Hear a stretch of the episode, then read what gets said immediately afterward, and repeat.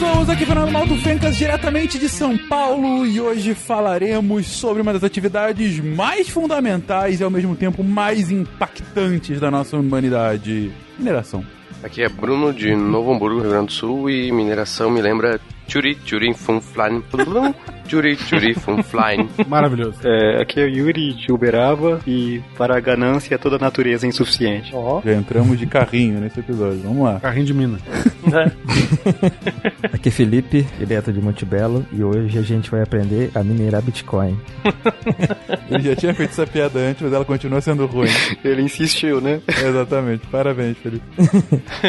Eu sou o Guilherme Vertamati, o Verta, de São José dos Campos, e eu posso não ser gato, mas eu perdi a conta de quantas vezes eu tive que me aliviar na caixinha de areia. Meu Deus do céu. E eu falei mal do do Felipe, né? Exatamente, não, não estávamos preparados para isso. De Gaspar, Santa Catarina, aqui é Marcelo Guaxinim, e na mineração tudo começa socando uma árvore. Você está ouvindo o SciCast, porque a ciência tem que ser divertida. Bem-vindos a mais uma sessão de recadinhos do SciCast. Eu sou Juba, estou aqui de dentro de uma caverna, tentando não acordar os moradores voadores desse lugar. Então, shh, vamos lá. Primeira coisa, gente, antes de mais nada, eu queria deixar um pedido para vocês. Começou a Pod Pesquisa 2019, então procura lá, Pod Pesquisa, respondam com todo o seu coraçãozinho e expliquem pro pessoal por que que o Deviante, o SciCast todos os nossos podcasts são os seus favoritos. Sem pressão, claro. Mas se vocês quiserem ajudar a gente a ficar no top 10, fica aí o convite para responderem a Pod Pesquisa, certo? Hoje eu estou aqui no começo, como sempre, mas falando baixo, graças ao Cambly.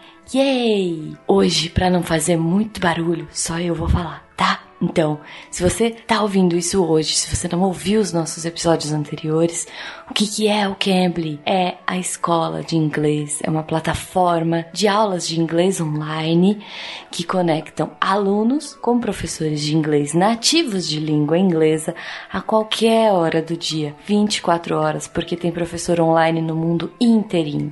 Isso é muito bacana, porque além da flexibilidade de horário, você tem a flexibilidade de que plataforma você vai usar. Se é no site, se é no Android, se é no iOS, quanto tempo de aula você quer, que aula você quer, quantas vezes na semana, qual é o conteúdo, o foco. Gente, sério, tem de tudo. Ah, tem os sotaques também. Você pode escolher sotaques do mundo inteiro para conversar. Então, se você curtiu, se você quiser ganhar uma aula grátis, olha só, aqui pelo SciCast, é só você entrar no site do Cambly, C-A-M-B-L-Y.com e usar o nosso código SciCast pra ganhar uma aula grátis. Sério, eu não perdi, espero que vocês não percam essa oportunidade também. Ih, pera, acho que algum acordou. Não, tá tudo certo.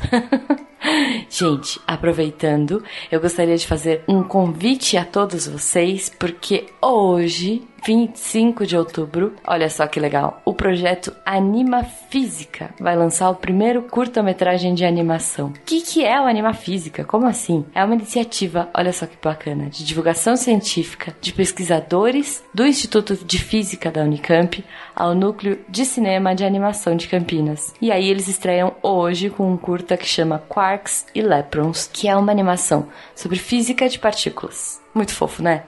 O filme faz parte do projeto Anima Física, tem apoio da FAPESP e visa ser uma ferramenta de divulgação científica voltada para o público não especializado e principalmente para jovens estudantes. Então, eles fazem tipo o que a gente faz aqui com vocês, uma linguagem acessível de ciência, mas em animação. Tem como ser mais fofo?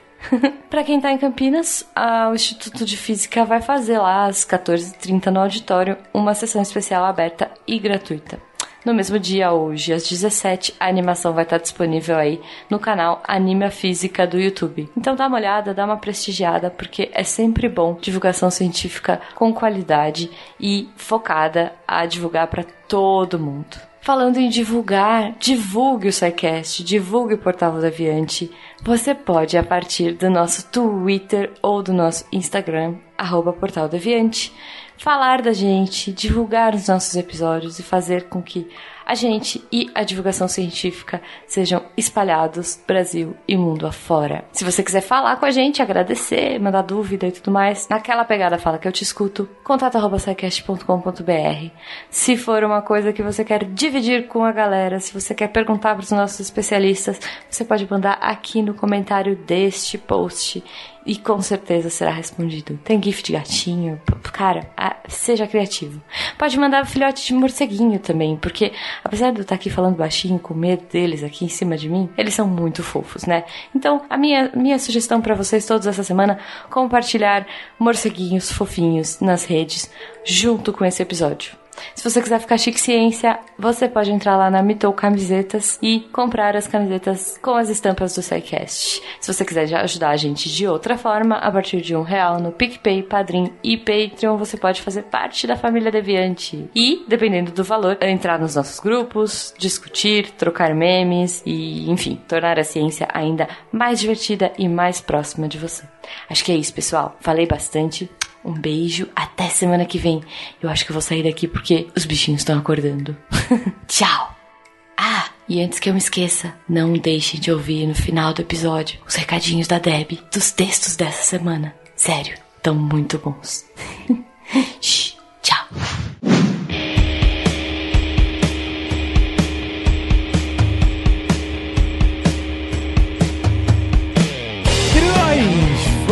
Hoje falar, falar sobre uma das atividades humanas mais importantes que a gente tem. Uma atividade, na verdade, que definiu boa parte da humanidade. A humanidade não conseguiria ter o seu desenvolvimento sem ter uma boa mineração, porque ah, o desenvolvimento humano das civilizações está atrelado imediatamente com o como essas civilizações conseguiram retirar minérios da Terra e a partir daí trabalhar esses minérios, formando N ferramentas, armas e construções e veículos que vieram posteriormente. A gente já falou da segunda metade desse processo no ótimo cast de metalurgia, que a gente falou justamente, ok, já mineramos os nossos metais brutos, vamos começar a trabalhar em cima deles. Agora vamos falar o passo anterior, como a gente consegue retirar esses minerais da terra, da pedra, seja lá de onde é que eles estão. Vamos falar de mineração, vamos dar um histórico da mineração, vamos falar como ela funciona, vamos falar dos seus impactos positivos e muitos também. Há de se mencionar especialmente aqui no Brasil recentemente, também impactos negativos que essa atividade pode ocasionar. Para começar, gente, então, desde quando a gente sabe que existe uma mineração? Pera, só porque tu falou de metalurgia, tem que lembrar também daquele ótimo cast, que já é mais antiguinho, de cutelaria, né? Cutelaria, é verdade. Acho que é um dos meus preferidos. É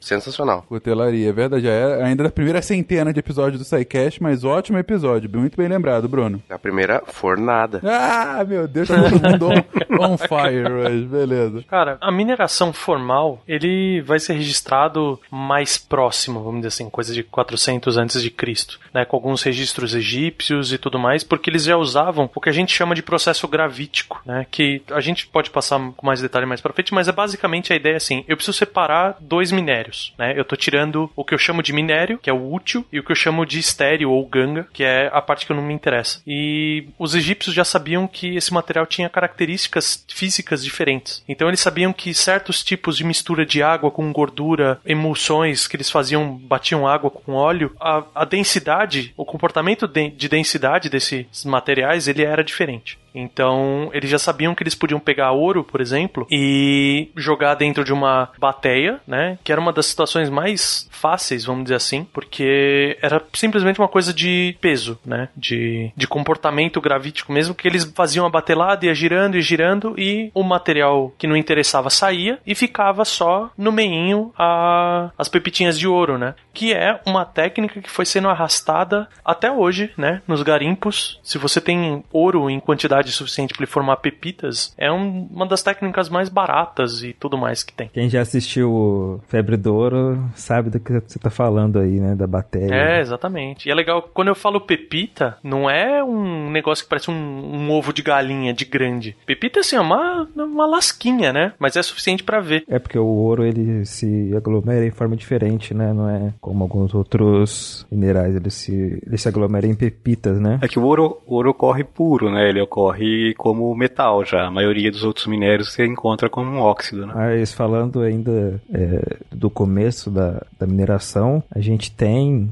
é, algumas, alguns achados aí que a gente sabe que é da pré-história, que eles usavam, né, é, sílex e algumas outras rochas laminares para fazer seus objetos, para poder cortar e perfurar. Não, até quando a gente começa a, a ir em frente nas muitas idades, né? Idade da pedra, idade do bronze, né?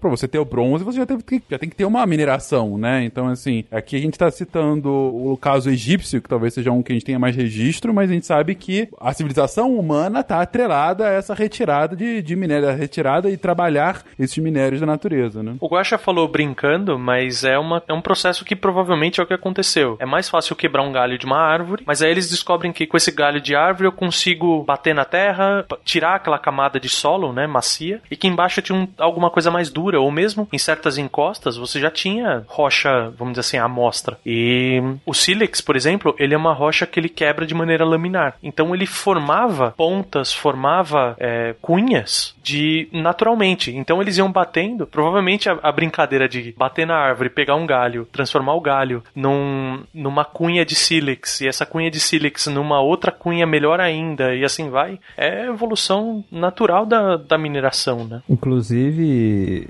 tem alguns vídeos, né? Vou deixar um vídeo linkado para vocês de que mostra uma forma de você conseguir uma, uma lâmina, mas é de obsidiana, que é um material muito duro, né? Bem parecido com vidro e tem toda uma técnica para você quebrar ela. Dragon Glass. Dragon Glass, exatamente.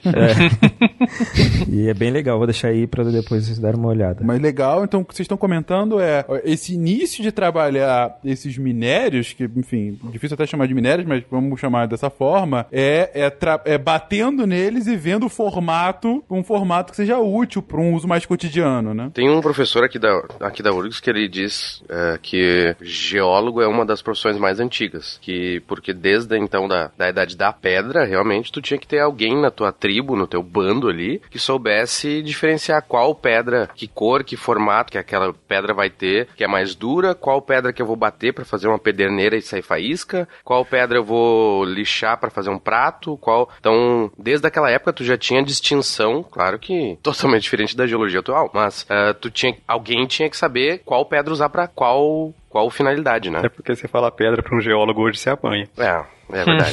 É aerolito. Sim, mas é bom lembrar também que, mesmo tendo todo esse conhecimento sobre pedra, ainda mandava quem levantasse a maior pedra. É verdade. né?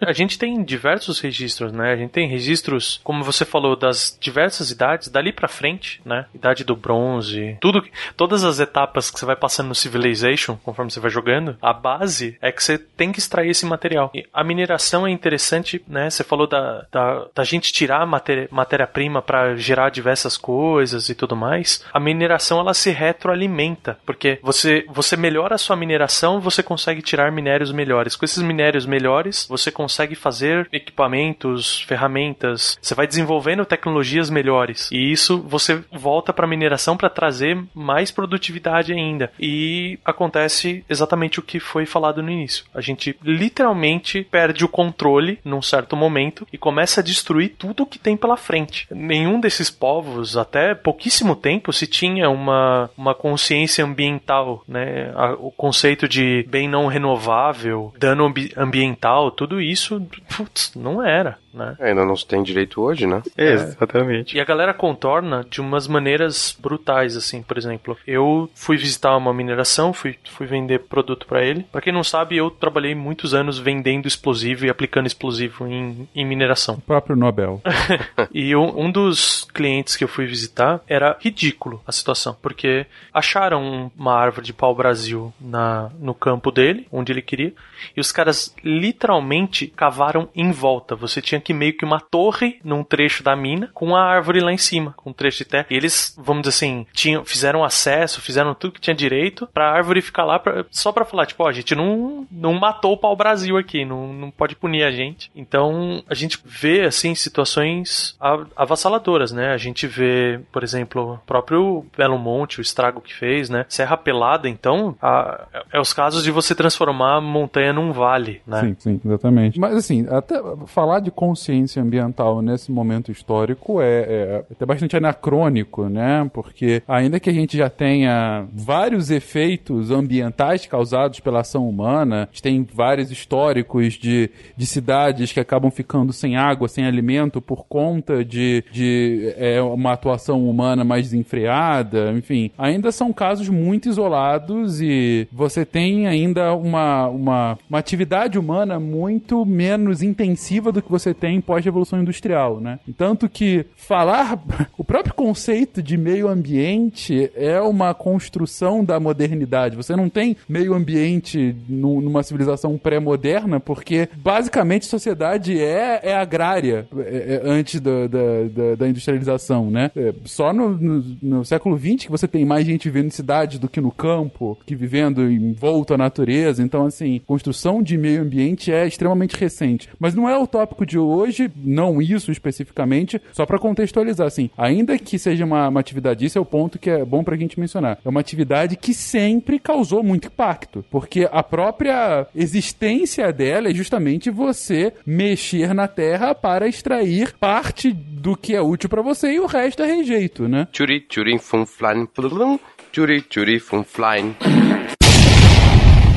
Mas o que eu achei interessante dessa sua construção inicial, Berta, é essa lógica de primeiro eu tenho ferramentas muito arcaicas, mas a partir delas eu consigo fazer ferramentas melhores, e a partir delas eu consigo fazer com ferramentas e técnicas melhores extrair ainda mais, e aí vou melhorando, vou aprimorando, e aí o ciclo vai continuando, e cada vez mais o, o que era antes rejeito e não aproveitável é mais ainda valioso, é algo que eu consigo aproveitar, que eu consigo. é, eu tenho ferramentas mais precisas, mais afiadas, mais resistentes. Sim. E hoje em dia se fala muito, né? Só pra, pra não perder assim, não, não deixar tão, tão escuro o horizonte. Hoje em dia a gente já tá falando muito de mineração de rejeito, que é pegar esse material que teoricamente a gente jogou fora, falar, meu, vamos, vamos olhar pra ele, vamos dar uma atenção pra ele e, e ver o que dá pra fazer, porque em, em vez da gente ficar só caçando o filé mignon, vamos dizer assim, né? Só o veio maravilhoso com concentração alta e tal de minério, vamos, vamos ver. E chegou no ponto assim, eu trabalhei numa mina de ouro que eles tiravam 2 gramas de ouro para cada tonelada de rocha movimentada. Então, assim, é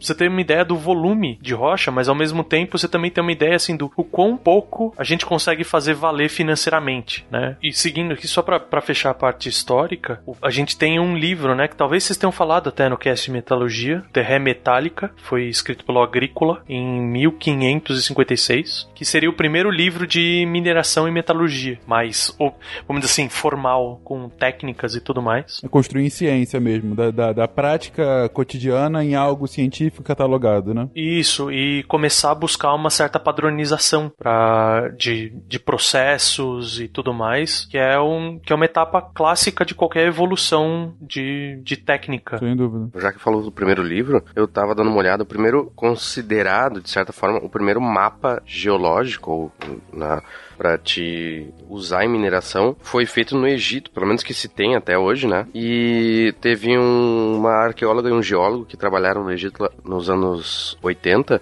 e eles analisaram um mapa que tá lá no museu na Itália, e notaram que as partes pintadas do mapa, que eles achavam que era só decoração, elas correspondiam ao tipo de rocha que estava naquela região mesmo. E então tem uma parte em rosa no papiro, que é o granito. Tem uma parte escura, que é um serpentinito. Tem uma parte esverdeada, que é o arenito. Tem não sei o que, representa cada coisa. Essa, essas rochas servem de guia para te achar um veio de quartzo, que é onde os egípcios mineravam o ouro. E isso é de 1100 antes de Cristo. Animal. Muito bom. Legal mesmo. Animal não, mineral.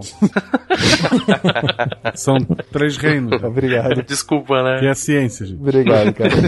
Mas como a gente falou, a- é, o impacto maior começa a partir de uma revolução industrial e ela também está muito junto justamente ao aumento significativo da mineração, né? A partir do século XVIII, XIX XX, não? Que foi, vamos dizer assim, se você olhar a mineração moderna, principalmente os equipamentos de tratamento de minério, porque a, a base da mineração ela é separada em três grandes áreas, vamos dizer assim. É a prospecção, que é você fazer exatamente o que foi mencionado, é montar esse mapa de onde tem cada tipo de minério, onde pode ser que eu tenha minerais úteis. Então é achar o lugar. Você tem a extração mineral, que é fazer a mina propriamente dita, é você retirar esse material da terra. E a terceira etapa é a, o processamento mineral, né? E se você olhar as etapas que a gente chama de industrial, que é o processamento mineral, atual, ela se parece muito com essa época que você falou, né? Que é o, vamos dizer assim, é o século XIX, que é quando a gente criou os equipamentos que depois a gente só melhorou, otimizou eles, mas eles continuam com a mesma cara,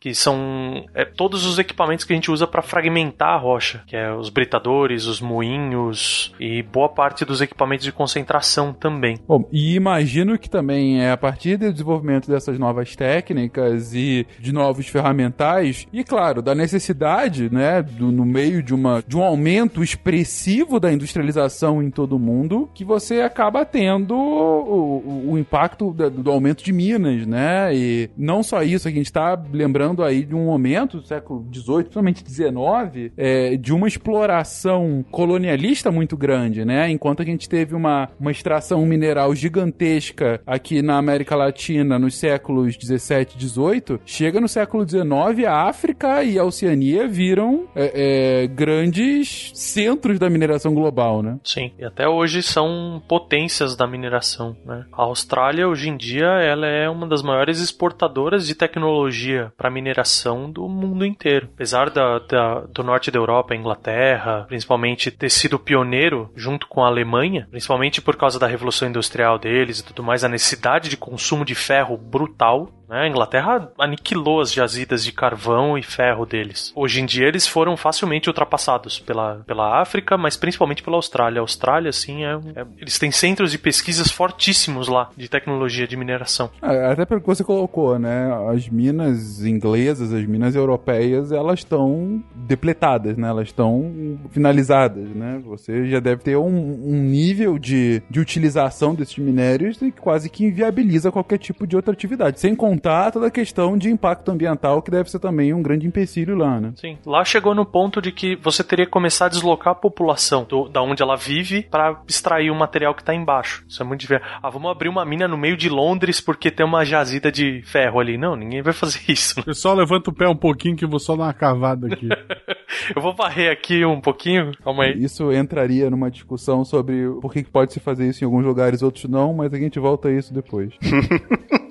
Vocês comentaram do, da Inglaterra e da Alemanha, tanto que nessa época, lá 1800 e bastante, teve a guerra franco-prussiana, né? Que no fim a Prússia ficou. O que ela ganhou foi os territórios lá da Alsácia e Lorena, né? Que são ricos em carvão e ferro. E deu, era isso que eles queriam ganhar a guerra, ganharam isso, estão de boa, porque era justamente era o motor daquela época, né? O motor industrial, e tu precisava ter uh, reservas disso. Então. É, um, é uma recompensa, um prêmio belíssimo, né?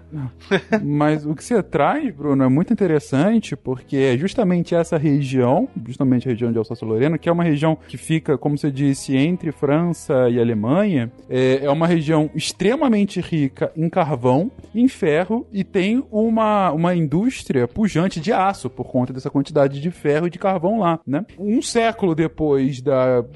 pouco menos de um século depois dessa da Guerra Franco-Prussiana, que acontece lá em meados do século século XIX, logo com o final da Segunda Guerra Mundial, a gente tem a constituição da Comunidade Europeia do Carvão e do Aço, que viria a se tornar, depois de outros nomes, a União Europeia. E ela começa justamente como um tratado, inicialmente bilateral entre Alemanha e França, depois entram os países do Benelux ali, né? Bélgica, Holanda, Luxemburgo, e depois entram outros países, e depois vai aumentando, e depois vão cooperando em outras, é, é, em outros é, campos que não só esse campo econômico, industrial, e aí vai aumentando, aumentando, torna-se a comunidade econômica europeia e por fim a União Europeia. Então, assim, você vê que é justamente. E por que, que fazem nessa região? Porque é uma região que, como você disse, é disputada há séculos. E aí eles fazem uma cooperação para não haver necessidade de invasão de entre um país e outro. Aí é, é a cooperação como uma forma de garantir a paz e a estabilidade regional. Tanto que essa região, depois, na Primeira Guerra, depois da Primeira Guerra Mundial, voltou a ser parte da França, né? E daí os alemães ficaram brabinhos de novo, daí alimenta a Segunda Guerra, então esse vai e vem é, é perigoso, né? Esse assunto, né, de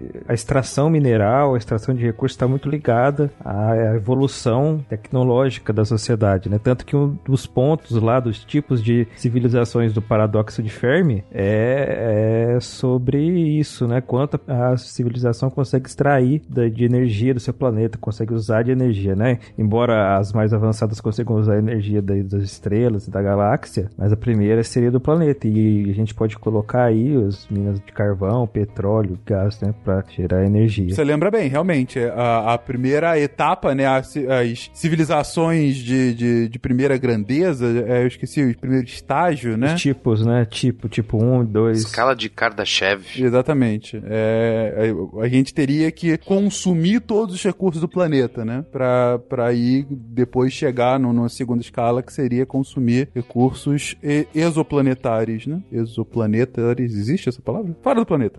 recursos de fora do planeta. Antigamente, as guerras eram por causa disso, porque quem conseguia mais recursos, conseguia quem conseguia melhores recursos, conseguia ter melhores armas, né? E assim conseguir suceder, é, prosperar melhor do que o seu inimigo. Teve a Guerra do Pacífico, que não foi os Estados Unidos e Japão, né? Mas é, Chile contra Bolívia e Peru. Tipo, aqui do lado, né? Na América do Sul. 1879 começou. E foi. O Chile tava de olho numa parte, numa província de Antofagasta, que era da Bolívia. Olha que coisa. Uau, né? Eles queriam guano, que é cocô de passarinho. Eles queriam guano porque daí tu tira nitrato, não sei o que, faz fertilizante e pólvora. Então eles estavam de olho nessa região, que é uma região muito grande, onde ó, tá o deserto do Atacama, que hoje é do Chile, ainda é do Chile, e eles têm hoje grande parte da mineração do Chile, mas não de cocô de passarinho, de cobre, é nessa região também. Que na época, olha só, na época o cobre não era um bem tão valioso e eles nem estavam de olho no cobre, mas só no cocô de passarinho. É, hoje o pessoal briga por petróleo, né? Que basicamente é cocô de dinossauro. Não, isso é uma piada, gente. Ele não está falando sério, não é cocô de dinossauro. Antes que venha o ataque de tirar pedras aqui. ah, tirar pedras. Olha, Ou tirar fósseis, tá? Ou rochas, né? a famosa Guerra do Pacífico, ou Guerra do Salitre, que o Bruno comenta. Mas é isso mesmo. é- é- é- e tá associado justamente nessa necessidade de pólvora também para explosivos, né? Que tá relacionado à própria mineração. Quem nunca? Um dos primeiros explosivos e um dos menos eficientes que a gente tem. Qual? Cocô de passarinho? Tchuri, tchuri, fum, flan, plum, tchuri, tchuri, fum, flan. Vamos falar então sobre o processo da mineração. A gente já, já comentou sobre um pouquinho da importância histórica, alguns dos poucos, mas que tem vários outros conflitos relacionados a questões minerais. Mas vamos entender agora como que se dá a mineração, como que é essa etapa, como é que é o processo, algumas definições básicas, enfim. Temos um especialista na mesa, especialista nos ilumine. Bom, a mineração, né? Como eu falei, a, a gente começa com uma etapa de prospecção, depois tem toda uma parte é, política e ambiental, que é uma coisa moderna, como a gente mencionou. A partir do momento que eu comecei a extrair o minério, né? Que eu entro no processo mesmo da mineração, eu tenho que fazer o seguinte: pensa que quando a gente fala em minério estéreo, não é normalmente dois tipos de material que estão isolados. O caso do ouro que a gente mencionou é um dos casos mais raros que a gente tem. A maior parte do minério ele está realmente ligado com outro material. Então, o que, que a gente tem que fazer? O processo base da mineração é eu extrair esse material e eu vou diminuir ele, eu vou fragmentar ele. O termo que a gente usa em mineração é cominuição, que é você ir reduzindo o tamanho dele até que ele esteja tão pequeno que eu tenho separado as partículas, né, os fragmentos do que me interessa dos fragmentos do que não me interessa. E só que eu fazer isso numa única etapa é extremamente caro e é ine- ineficiente. Então o que, que a gente faz? A gente tem a extração do material, que normalmente ela é a primeira fragmentação, seja ela da maneira moderna, que é com explosivos, seja da maneira antiga, que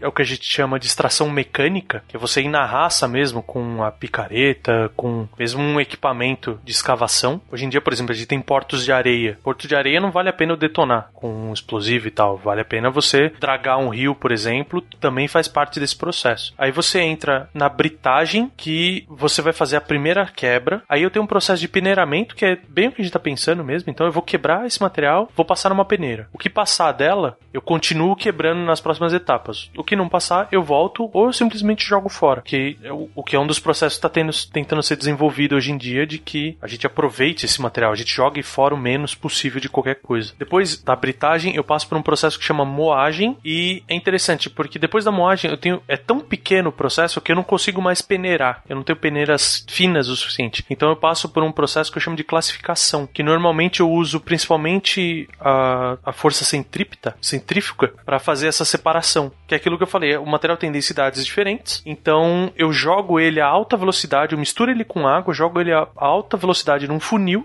Esse, essa água vai girar, o material mais pesado ele desce e o material mais leve ele sobe. Então eu consigo fazer essa separação. Tem outras técnicas também que a gente vai passar. Dessa concentração, aí ou eu vou jogar fora o que não me interessa, que é o rejeito, que normalmente eu faço um espessamento porque a água é um treco caro e importante. Então a gente volta a água sempre pro processo. E o concentrado também. Eu tiro essa água e depois aí eu vou pra parte metalúrgica ou de espessamento e tudo mais, que é pra, vamos dizer assim, o- minério tá pronto para ser usado. Então, o básico que a gente tem de nomenclatura para usar, né? A gente já falei do minério estéreo, que é o útil e o não útil. A gente chama de jazida, um lugar onde você tem uma concentração do minério que te interessa boa, né? E boa, que eu digo, não é alta concentração, que nem eu falei daquela mina de ouro que era 2 gramas por tonelada. Valia a pena financeiramente. Tem a lavra, que é uma outra palavra para mina, né? E a gangue estéreo, e é interessante a gente usar o termo de rocha encaixante, principalmente para quando eu só preciso tirar, né? Eu tenho um veio de concentração altíssimo e eu só preciso deslocar ele. Normalmente eu faço isso, por exemplo, rocha ornamental, eu tenho muito esse caso. Eu vou fazer um mármore, eu vou extrair um mármore. Eu não preciso separar o mármore de outro material, vamos dizer assim, numa britagem, até porque eu quero tirar placas inteiras. Então eu só desencaixo ele da, do material que está conectado, né? Tá, foi pela geologia, a gênese daquele material foi acabando sendo concentrado junto e eu simplesmente separo. Eu não tenho uma mistura de material. E por fim, cada uma dessas etapas, britagem, moagem, classificação que eu falei, a- é o que a gente chama de operações unitárias, né? O termo operação unitária, ele é usado dentro da engenharia para descrever um processo, tá? Então, qualquer qualquer indústria, você vai ter cada processo único que eu consigo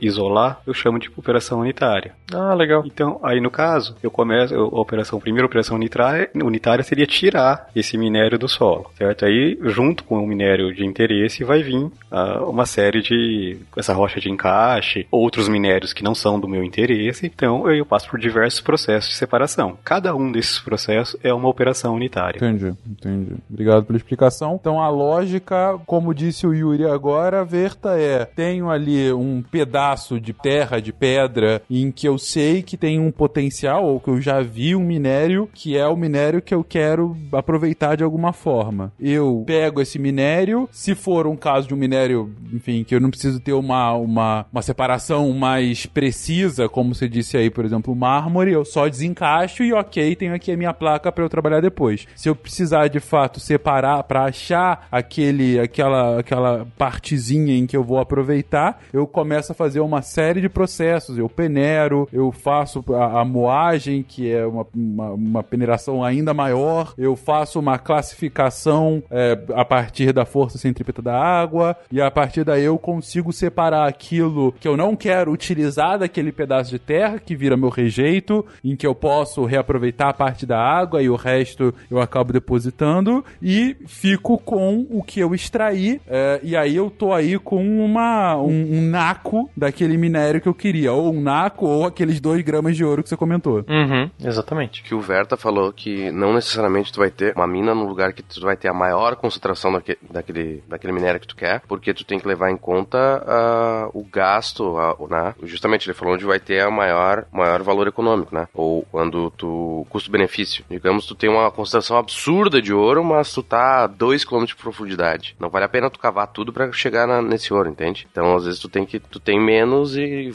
vale mais a pena, tá fácil, tá exposto, tu não precisa tratar tanto, ou tu não vai gastar tanto. Ou, por exemplo, tu pode fazer uma mina na África que ninguém vai vai fiscalizar, tu pode ter trabalho escravo, então vale muito mais a pena economicamente do que se tu fazer uma mina no Canadá. Tu tá errado, tu sabe, né? Só pra gente. É, eu também pensei nisso. em quantas formas isso tá errado, mas tudo bem. Mas Resumindo muito, resumindo muito. Se tu, se tu precisa gastar um real pra tirar um real, não vale a pena criar o lugar. Isso, exatamente. Isso. Uhum. Tanto que um dos documentos que a gente precisa entregar pro governo para justificar o. Porque assim, tudo que tá no subsolo é da federação. é da União. É da União, isso, obrigado. Então, eu preciso pedir uma licença para extrair aquele material. E um dos maiores documentos que é, vamos dizer assim, um dos carros-chefes para ser aprovado essa autorização, ele chama PAE, P-A-E, que é Plano de Aproveitamento Econômico. É, eu preciso, a primeira coisa que eu preciso mostrar para o governo, para ele aprovar, é exatamente cifrão. Falar, olha, eu vou extrair tanto e eu vou com- extraindo tanto, eu vou gastar tanto e vender por tanto, no mínimo. Então, tanto que tem mineração que fica muito justo e com uma oscilação mais grave no momento de crise e tudo mais, a mina simplesmente ou reduz muito a produção dela ou até entra em, em pausa, né? Quando não fale. Empresas menores, principalmente pedreiras e tudo mais, elas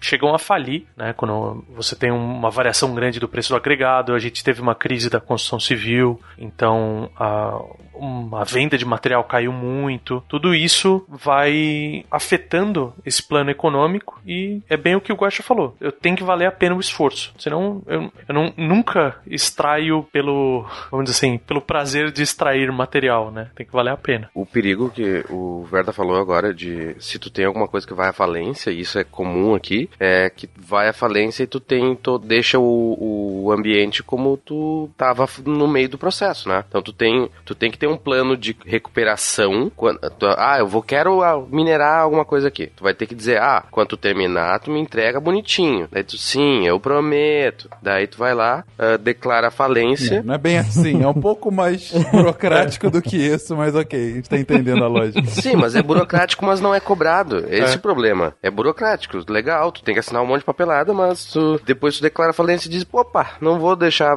desculpa aí, foi mal. A, a carta de falência é muito um coringa nesse processo, né? É, tipo, em Criciúma tem, teve muito isso. Tá, tá tudo degradado, tu tem um monte de riacho que é, tem água ácida e um inferno, porque um monte de mine- minerador diz, pá, não tem dinheiro pra recuperar. Valeu, tchau, valeu Brasil, sabe? Isso é complicado aqui. Tem, tem, lugar, tem lugar lá que parece que tu tá andando na lua, sabe? Assim, é de, de cratera e aquele chão, sabe, só do, do minério, é, é absurdo. Não, não, com certeza. E assim, só pra colocar em contexto que o Bruno havia comentado, não é um, um- apenas um pedido, né? Pô, vou fazer alguma coisa aqui. Hoje você tem uma legislação ambiental aqui no Brasil que exige que você tenha todo um plano. Você, na verdade, você tem vários níveis de licença, né? Quando você vai começar uma obra de grande porte que tem grande impacto, você tem que ter uma, uma licença de instalação, às vezes. Pra mineração, acho que não precisa de licença de instalação, né? Já é de operação. Instalação é mais pra fábrica. Não sei, você sabe, Verta? Eu realmente não. Se você tem autorização para extrair o minério, meio que já é o pacote completo. Já é. ah, Mas você, de qualquer forma, vai precisar de uma licença de operação lá, não? Ou autorização já? Então, essa a licença ela, ela fecha tudo, a de instalar. Ela é a liberação para você extrair aquele material, é a liberação para você instalar a sua indústria ali e é a terceira autorização que é a final, que é a de operar todo esse processo. Sai no combo.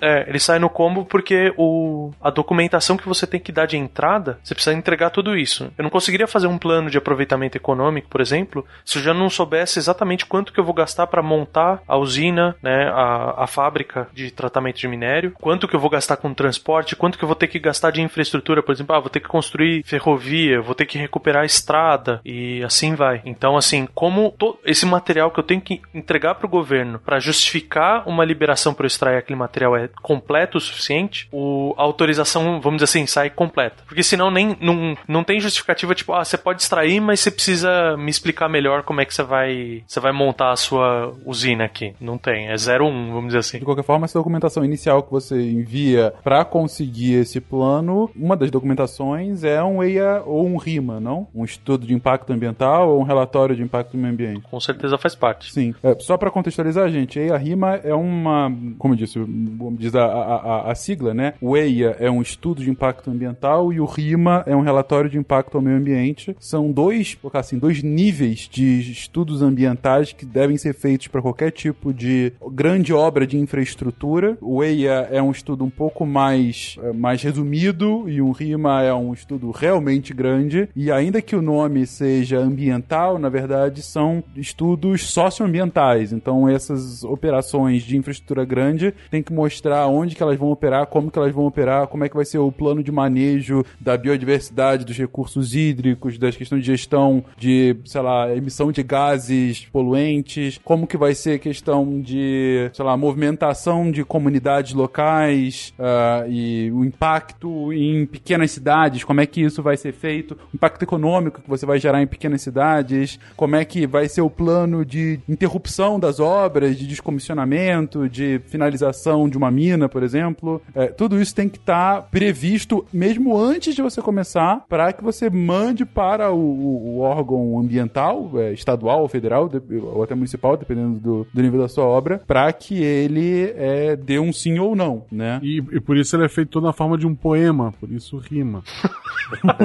que horror. Não, não, foi, não é isso? Sim, é por isso mesmo. São só em versos, em sonetos. Mas um processo, assim, realmente grande, uh, uma grande obra de infraestrutura, em geral, não só tem esse tipo de, de, de estudo, como você também precisa uh, de conversas com a comunidade impactada, né? Então você tem grandes uh, eventos em que uh, a comunidade impactada é representada por associação de moradores, pelas prefeituras locais, até governo do estado, sei lá, comitê de bacia, é, empresas do local, enfim, todas as grandes entidades que de alguma forma vão ser impactadas direto ou indiretamente por aquela grande obra de infraestrutura, inclusive mineração, ela tem que ser informada, tem que ler esse estudo e aí você abre para consulta pública para que se debata, para que haja algum tipo de é, conversa sobre isso, para que mude um ou outro ponto, para que se levantem algumas dúvidas ou incertezas, enfim. Claro que aqui eu tô colocando o mundo ideal. A gente sabe que nem sempre isso acontece da forma como deveria, nem sempre é certinho assim. É um processo realmente demorado, é um processo realmente caro, a gente não pode deixar de mencionar. Fazer um, principalmente um RIMA, é um relatório extremamente denso que você precisa de profissionais de diversas áreas para construir e alguns meses, dependendo de alguns anos para construir um bom RIMA, porque depende para achar RIMA, né, Gosta?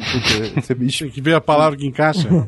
Exatamente. Mas de qualquer forma, esse é o processo, é um resumo do processo ambiental aqui para qualquer grande obra de infraestrutura, inclusive mineração.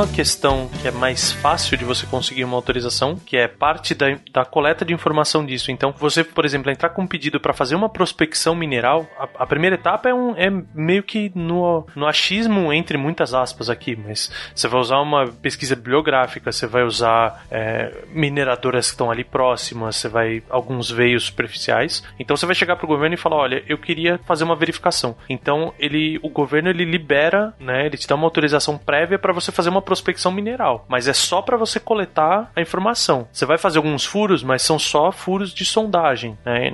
Que, sondagem basicamente é você fazer um furo. Né? A sondagem que eu digo é na mineração, né? Tem, semanticamente ele tem diversos significados. Mas é você fazer um furo com um, um tubo oco e você vai tirar um corpo de prova. Quando você extrai esse material, ele sai uma, vamos dizer assim, uma coluna de com todas as camadas e tudo mais que tem ali dentro. Essa é uma das, das maneiras que a gente tem de ver o que, que tem lá para baixo. Tem muitos estudos de densidade, então é muito legal porque você tem equipamentos passa um, um, avião por cima, tirando fotografias, eles conseguem fazer a, a análise da densidade do material que está ali. Né? Hoje em dia tem técnicas muito modernas disso, mas não é, é, muito engraçado assim, porque todo mundo acredita muito na sondagem. Mas que nem eu tenho uma área de, sei lá, vários quilômetros quadrados que eu vou prospectar e eu com certeza não vou fazer furos suficiente para ter a ideia perfeita do que está lá embaixo. E isso eu lembro de uma prova minha na faculdade, quando eu tive a matéria de prospecção e sondagem, que o professor deu alguns pontos, né? Falou: ó, você tem essa área, você tem essas sondagens, então ele passou algumas marcas de sondagem, falou: aqui você achou tal tipo de material, aqui tal tipo, cada um com uma cor. E ele chegou e falou assim: eu quero que vocês desenhem o corpo mineral que tá lá embaixo. E beleza, todo mundo desenhou e tudo. Aí, quando ele corrigiu a prova, ele falou: meu, todo mundo acertou porque não dá para ter uma ideia perfeita. Falou, mas a resposta era essa aqui, e era um Mickey. Os pontos de sondagem você via que encaixava perfeitamente exatamente na carinha do Mickey, assim que ele tinha brincado na prova, exatamente para provar esse ponto. Tiveram alguns casos, hoje em dia a gente tem técnicas melhores, a gente erra menos. Hoje é o pato Donald.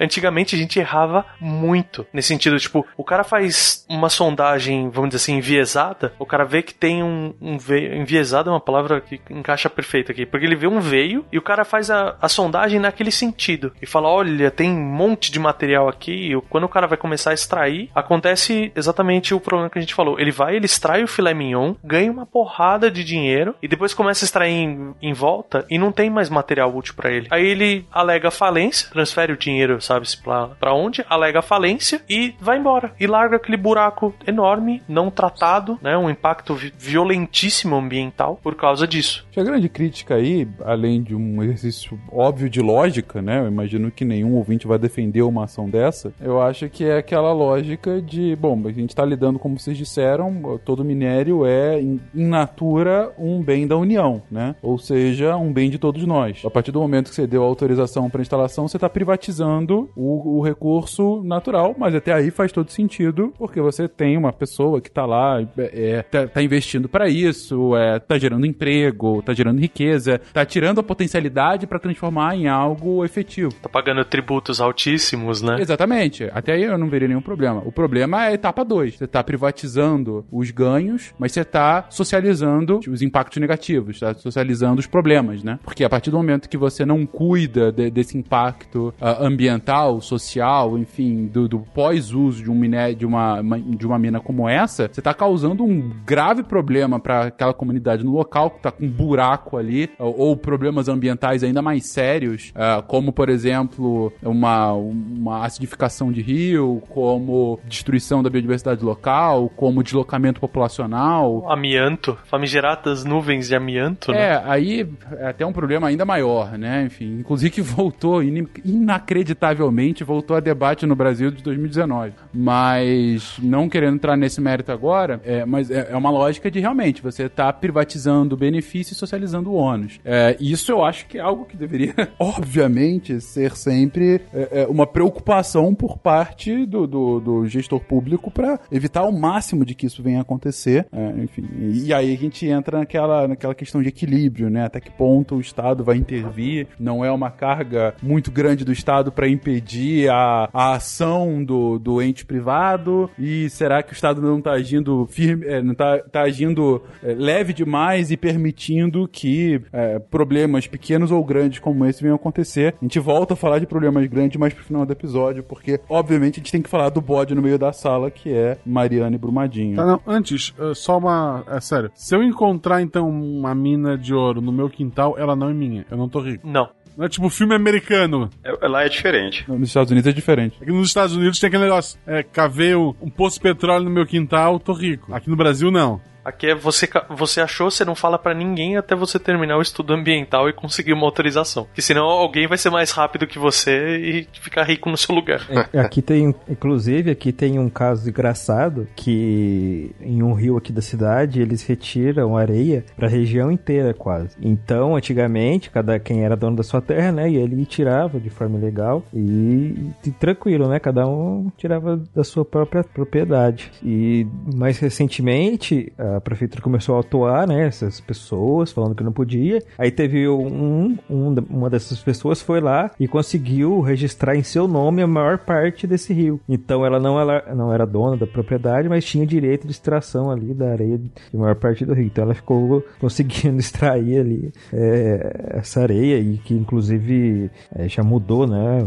Grande parte do curso do rio hoje já está bem diferente do que era antigamente. E tem partes que hoje já não consegue mais houve, né, o, o assoreamento e não consegue mais recuperar. Eu concordo que a legislação atual que a gente tem de meio ambiente e tudo mais é muito boa, muito boa, bem completa, tem várias, vários casos e, e, só que sempre tem como dar um jeitinho, né? E é isso que é o mais complicado. É o que é o que me deixa frustrado. E, por, por exemplo, aqui o, tá, aqui perto de Porto Alegre estão fazendo um projeto de uma mina Guaíba, que eles estão chamando, que é uma mina de extração de carvão que fica, vai ficar alguns quilômetros do centro de Porto Alegre. Então, uma zona urbana muito grande, com uma população grande, com perto de corpo d'água, etc, etc. E o EIA-RIMA dessa que eles estão apresentando agora tem aproximadamente, se não me engano, tem 6 mil páginas. É, é grande, cara. Então, é um estudo absurdo que os caras estão fazendo há anos, não é uma coisa qualquer era, como que eu, sei lá, como eu disse antes, um pedido aí e tudo bem, sabe? Então é, me, me expressei mal antes. Uhum. Não, é, assim, como eu disse, gente, a gente tem um processo muito fechadinho, alguns diriam que muito burocrático, inclusive, né? É, de, de licenciamento de obras de infraestrutura, inclusive mineração. Não é.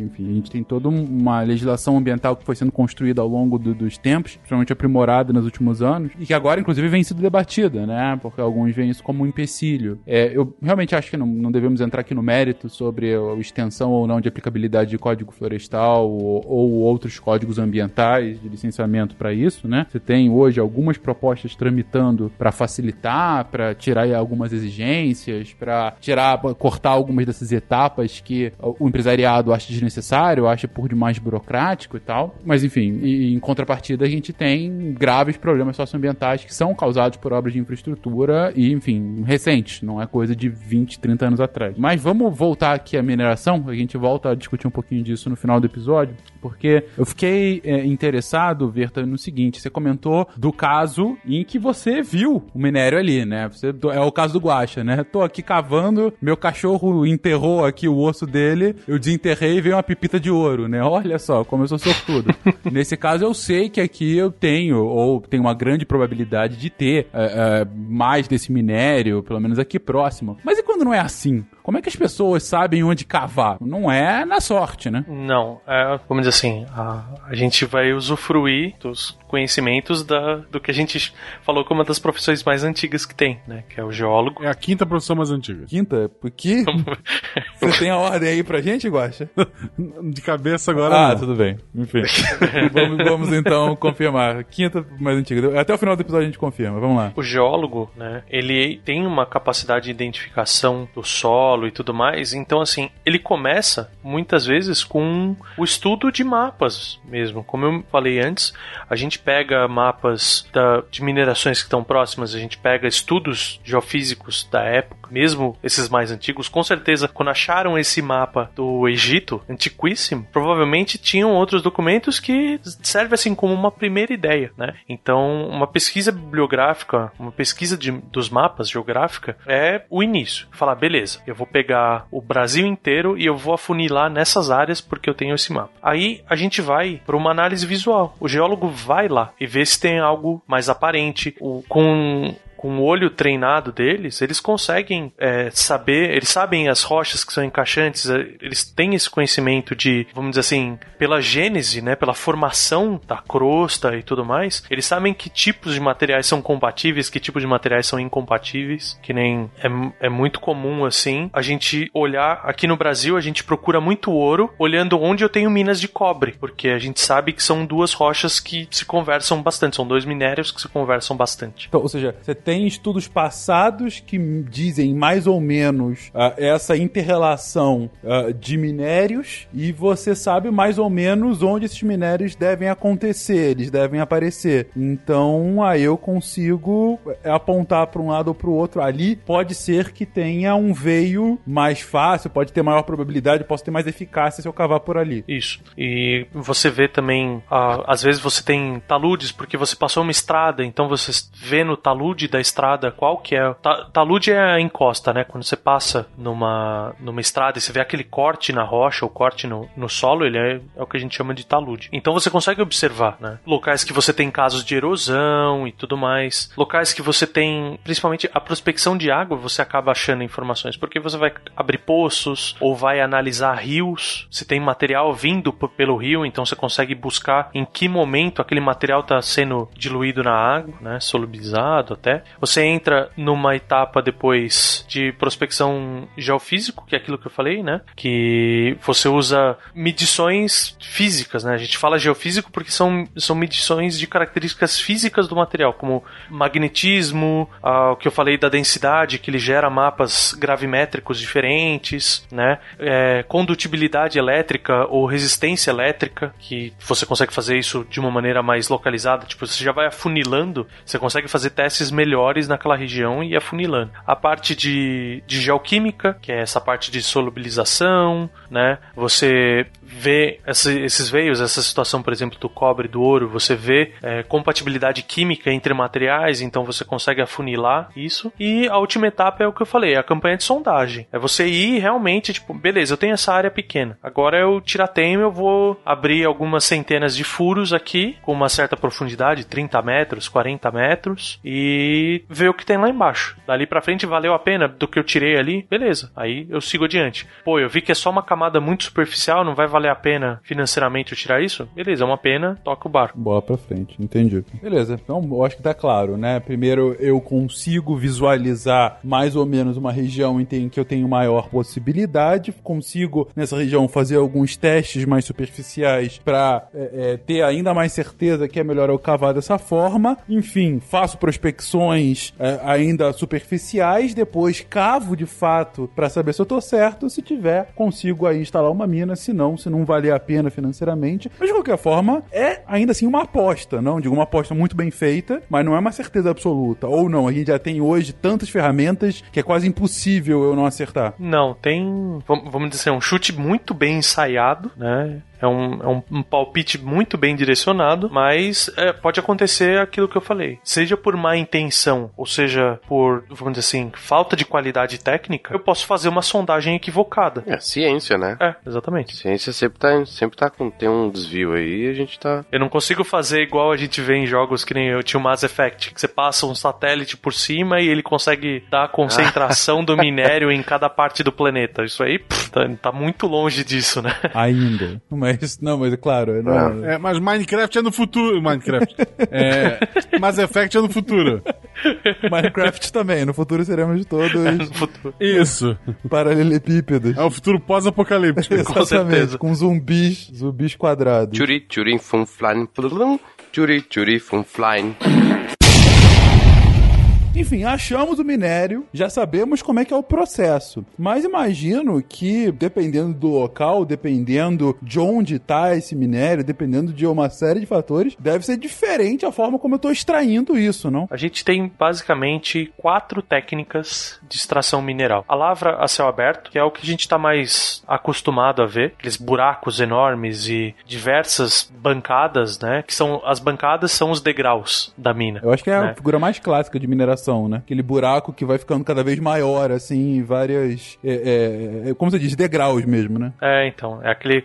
Normalmente numa espiral, né? Não, não obrigatoriamente uma espiral contínua, porque por uma questão de processo e movimentação de máquina, você fazer uma espiral contínua não é vantajoso. Normalmente você tem, vamos dizer assim, vai, vai e voltas de um lado e vai e voltas do outro. Você tem pontos intermediários. Porque essas minas a céu aberto elas ficam realmente gigantescas em algum caso em alguns casos, assim. Imagino também muito sujeitas a intempéries, né? Chuvas mais fortes. É, vamos dizer assim, tirando o. Acho que a intempérie mais crítica seria a neve. A chuva, ela até pode atrapalhar, mas como você já tá trabalhando. Quando a cava ela tá profunda, você tá trabalhando muito em rocha. Então, os acessos, eles são relativamente firmes. Né? Você, não, você não tem terra, você não vai ter aquele lamaçal gigantesco. E principalmente as minas maiores, o- os equipamentos são tão monstruosos que, é assim, a máquina é do tamanho de uma casa. A gente tem escavadeiras que é do tamanho de uma casa, assim. Outras escavadeiras que a caçamba você pode colocar uma, uma picape ali 200 lá dentro, que a caçamba consegue carregar. A escavadeira consegue carregar ela na caçamba, sabe? Acho que, pelo menos a- as turmas antes e depois de engenharia que eu, que eu sempre tinha passeios técnicos, né? Visitas técnicas. E todo mundo quer tirar foto na frente do pneu, né? Que é aquele pneu que tem duas vezes, duas, três vezes o tamanho da maior pessoa da turma. A segunda técnica que a gente tem também é uma que a gente, eh, vamos dizer assim, tá, tá dentro da cabeça nossa, é a lavra subterrânea, que são os túneis. Ah, sim. Isso já me lembra os mineiros chilenos presos lá. É. Lembra? Exatamente. Que são, vamos dizer assim, eu tenho algumas técnicas que eu posso usar. Eu posso simplesmente ir furando. Por que, que a lavra subterrânea ela é interessante? Porque ela é mais precisa. A lavra céu aberto, quanto mais eu quero aprofundar ela no meio, mais estéreo eu tenho que tirar das laterais, porque eu preciso manter o cone sempre. A lavra subterrânea, ela é mais direcionada. Então, o que, que é uma coisa muito comum que a gente vê? É uma lavra a céu aberto, que ela foi aberta até o nível em que era economicamente viável, e depois do meio dela, da meiuca ou nas primeiras bancadas lá de baixo, você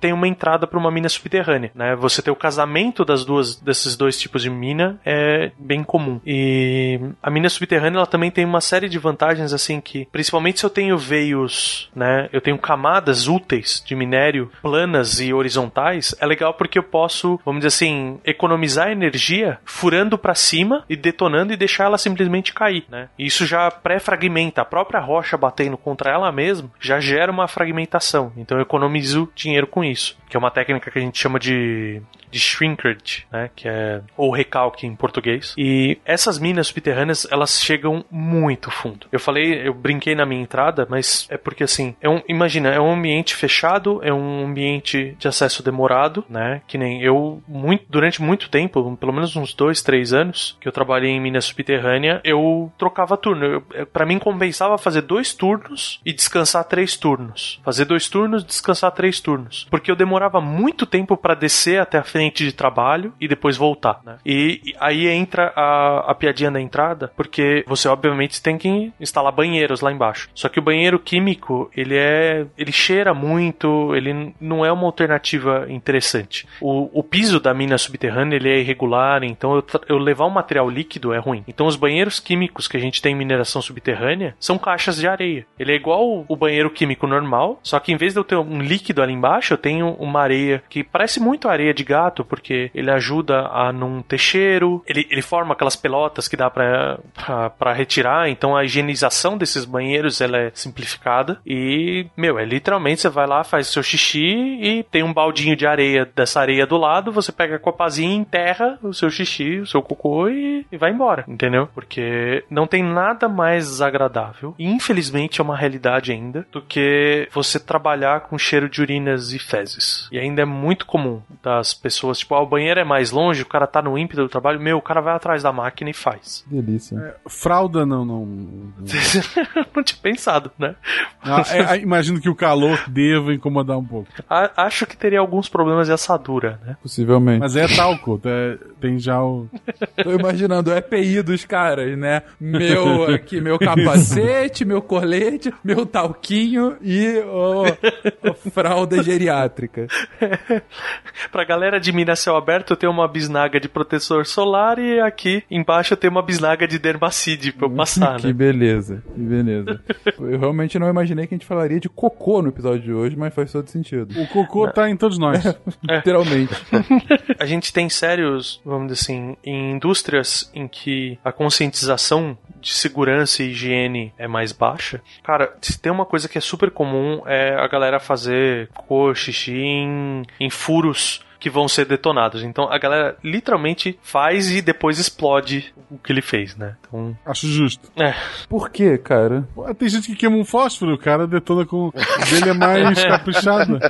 Chama preguiça, cara. Chama literalmente preguiça. Não, não. O, não, o, o cara que vai no buraco que vai ser detonado e faz, ele tá botando um esforço ali. Exatamente. É, isso se, se chama Eu tenho que sadismo. concordar, hein? Isso sim. É. É, eu fui em 2017, fui na, em Chuquicamata. Atualmente é a segunda mina a céu aberto mais profunda do mundo. E é no norte do Chile, nessa região onde eu comentei antes que teve, teve a guerra que o Chile roubou da, da Bolívia. E eles, eles extraem cobre lá. E como ela cobre ficou concentrado numa, numa falha geológica, é uma, uma, uma extensão que tem alguns metros de largura só. Só que pra ti cavando esse alguns metros de largura, tu vai ter que fazer aquela cava gigantesca pra te descer. Então ela tem quase 5 quilômetros de comprimento e quase 4 de largura pra te conseguir descer 900 metros pra pegar só aquela, aquela faixa de alguns, sei lá, 10, 20 metros de largura. Então tu cava um troço monstruoso pra pegar uma, um- uma faixa bem estreita, que é como o, o Verta falou antes do numa inclinação, né, num veio, né? Então, e mesmo assim, só naquela região limitada, eles produzem 30 milhões de toneladas de cobre por ano. Mas eu não vi ninguém cagando lá. Que bom.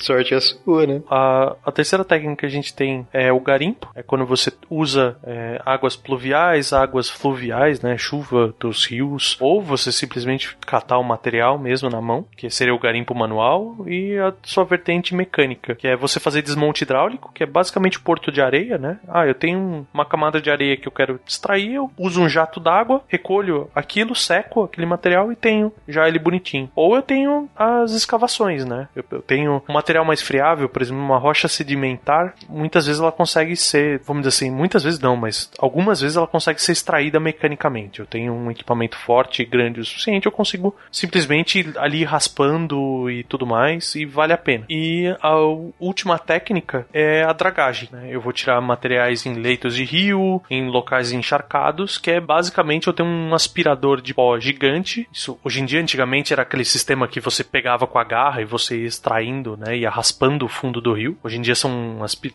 aspiradores que você põe no fundo do leito, ele vai sugando aquele material, passa por um filtro já, né? E, e passa a valer a pena. Mas normalmente os que são mais economicamente viáveis é sempre a lavra, lavra céu aberto e lavra subterrânea. Suas devidas diferenças aí. Churi, churi, fum, flying, plum, churi, churi, fum, flying.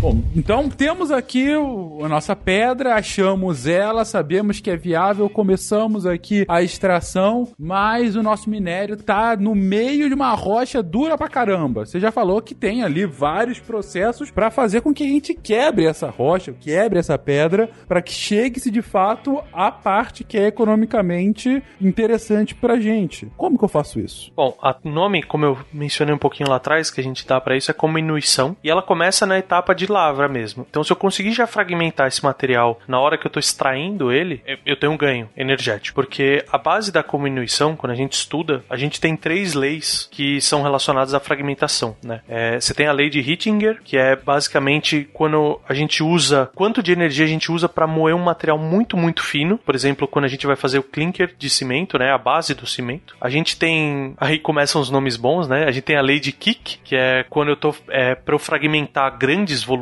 que a gente chama de matacões, né? São blocos grandes. E a gente tem a lei de Bond, que é, vamos dizer assim, uma relação direta de quanto de energia eu preciso consumir para reduzir o material, né? E ele chegou à conclusão de que eu gasto normalmente um- uma quantidade que é inversamente proporcional a esse quadrado do tamanho. Ou seja, quanto menor eu tô ficando, mais energia eu gasto. Então, para mim, vale muito a pena eu reduzir materiais grandes para materiais menores. Agora, eu reduzir um, um material pequeno para um muito pequeno, pode ser que não vale a pena. Sei que a lei de Bond era mexido, não batido. Ah, essa é velha, hein? Mas tá bom. É, é... não, mas entendi. O o ponto faz todo sentido. E a gente começa com uma série de, de técnicas, né? A, a com, a- obviamente, a que eu mais trabalhei é a fragmentação direta na lavra, que é através de explosivos, né? Então, para mim, compensa. Eu vendi esse material, né? Vendi os explosivos, então, assim, compensava muito o custo de um explosivo ele ele é muito barato pro quanto ele reduz o tamanho do material. Tu fazia com guano? Olha, antigamente, quem sabe, hein? Ia ser da hora. Ah, os caras os cara tão cagando no furo, é guano, certeza. Claro, aumenta a explosão, deve ser. É verdade, a gente tá falando do cocô humano, mas a gente já tinha falado de cocô no episódio antes, vocês têm razão.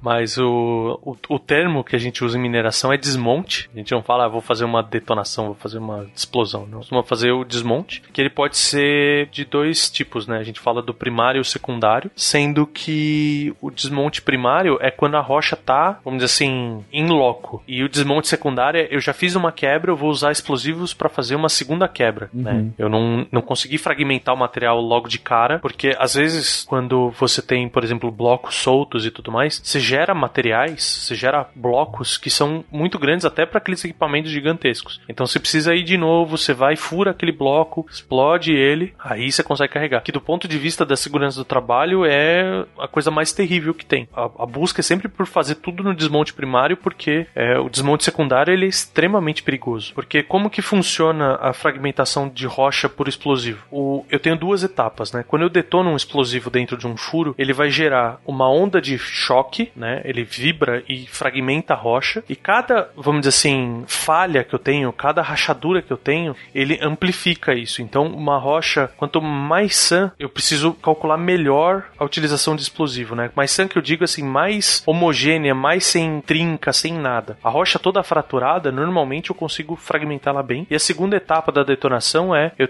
o explosivo ele gera uma quantidade absurda de gás. Então, primeiro eu quebro o fragmento e depois eu gero esse gás para empurrar esse material. As duas etapas principais são essas.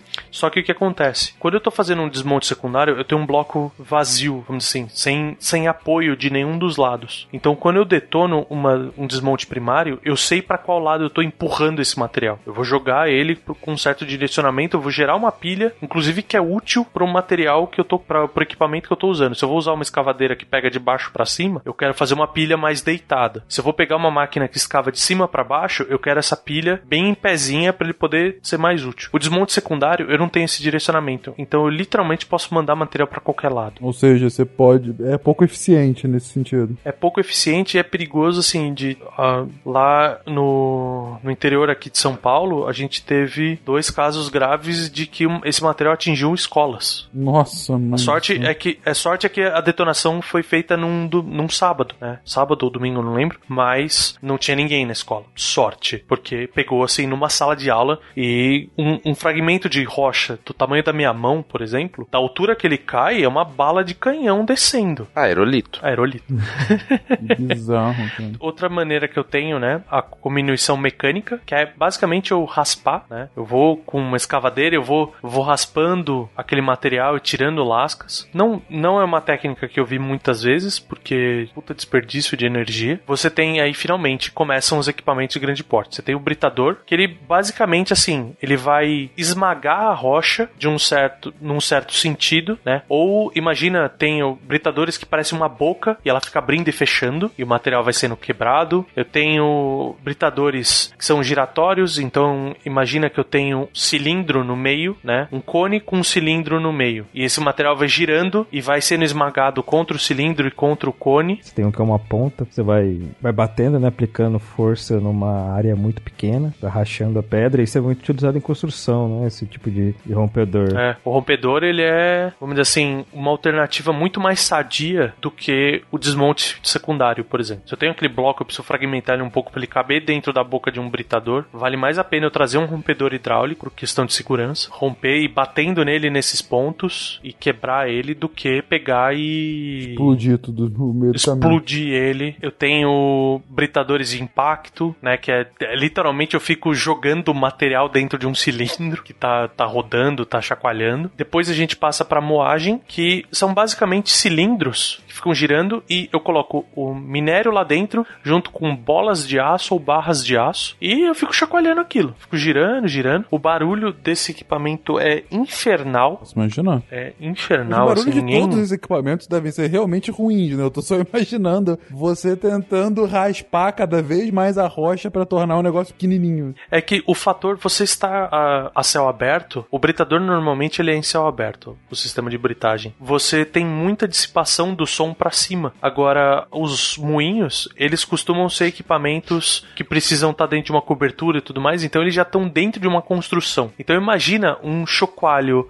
com 50 metros de diâmetro girando dentro de uma sala. É basicamente dá para ter uma ideia do barulho que faz Uma delícia. esse equipamento. E é interessante porque eu tenho alguns minérios que eles são tão duros que eu basicamente, eu, se eu jogar só o minério dentro desses cilindros e ficar girando, ele mesmo se fragmenta de tão duro que ele é. Ele vai se batendo. Ele vai, é, ele vai realmente se batendo e já vai saindo. Até eu tenho o ponto que, vamos dizer assim, a lei de Bond para de fazer de valer a pena, né? É tipo, eu vou diminuir isso até que o meu gasto energético deixe de valer a pena. É dali pra frente eu começo a tratar o minério. Entendi. Aí você vai realmente pra outras técnicas de separação que não essa coisa mais, mais bruta, mais física, né? Isso. Aí eu vou entrar no que a gente falou antes, né, de técnicas de concentração mineral, que a gente falou da classificação, né, que pode ser por método hidráulico, pode ser por peneiras, né? Eu tenho peneiras gigantescas e é muito legal que a peneira, ele é um dos locais em que você tem mais reutilização de material, porque as telas é, raramente são metálicas. Hoje em dia as telas que fazem o peneiramento, elas são todas emborrachadas e esse material depois que ele ficou desgastado, ele é extremamente útil para você gerar acessos. Então ele é um ele é uma um, um material assim, normalmente o material de moagem que a gente fala, né? Por exemplo, eu tenho um moinho de bolas e barras, quando essas ba- barras e bolas estão desgastados, eu descarto. Já na peneira, quando o material de consumo dela tá desgastado, é um material extremamente útil para mim. E fica bonito. Eu vi minas assim com com estradas assim muito legais, muito bem feitas, toda emborrachada, sabe? Aí você começa a ter vários ganhos, porque como é tudo emborrachado, eu tenho menos gasto de pneu. É, Pneu é uma das coisas, um dos maiores gastos na mineração depois do combustível é pneu. É muito inóspito, né, os acessos. Então, é,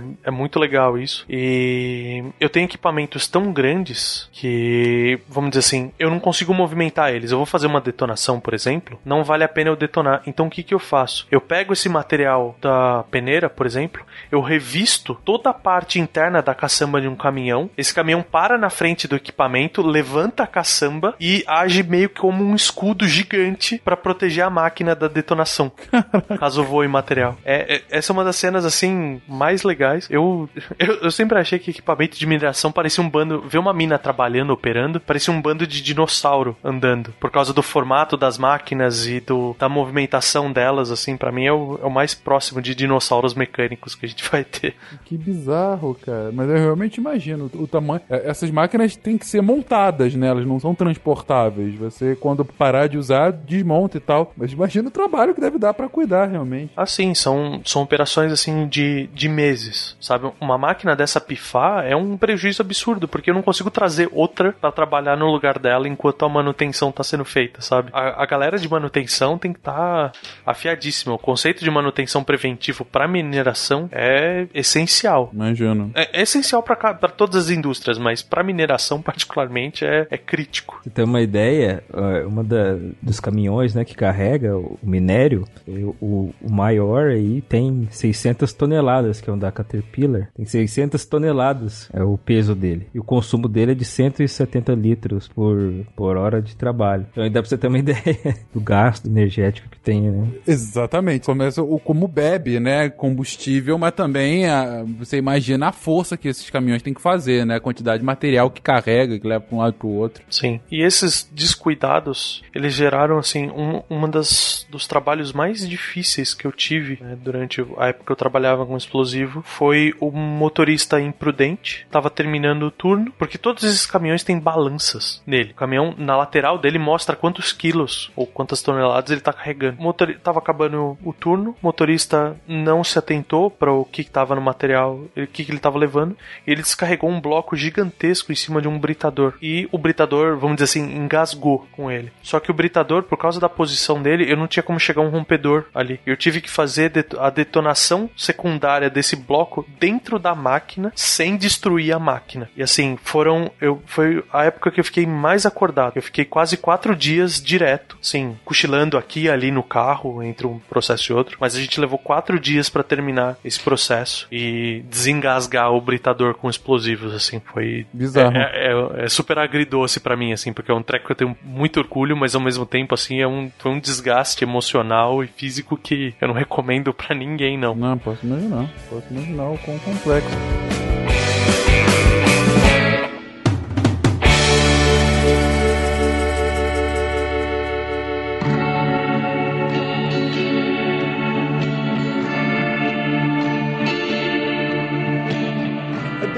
Início a gente tá falando justamente dessas mega operações. Gente, eu acho que um ponto talvez não tenha ficado ainda muito claro. Pô, por que todo esse gasto energético, esse gasto de esse esforço, esse investimento, esses impactos negativos que muitas vezes saem? A gente comentou no início do episódio a evolução histórica e a necessidade de, de mineração, mas eu peço pro ouvinte para que olhe ao redor dele e se tiver algum ouvinte me falando que não tem nada, nada que venha de extração mineral, vai ser realmente uma surpresa. Porque, assim, a mineração está presente em, em tudo. É, é, a base da, da indústria pesada e da indústria leve e de muitos serviços e da informática, sabe?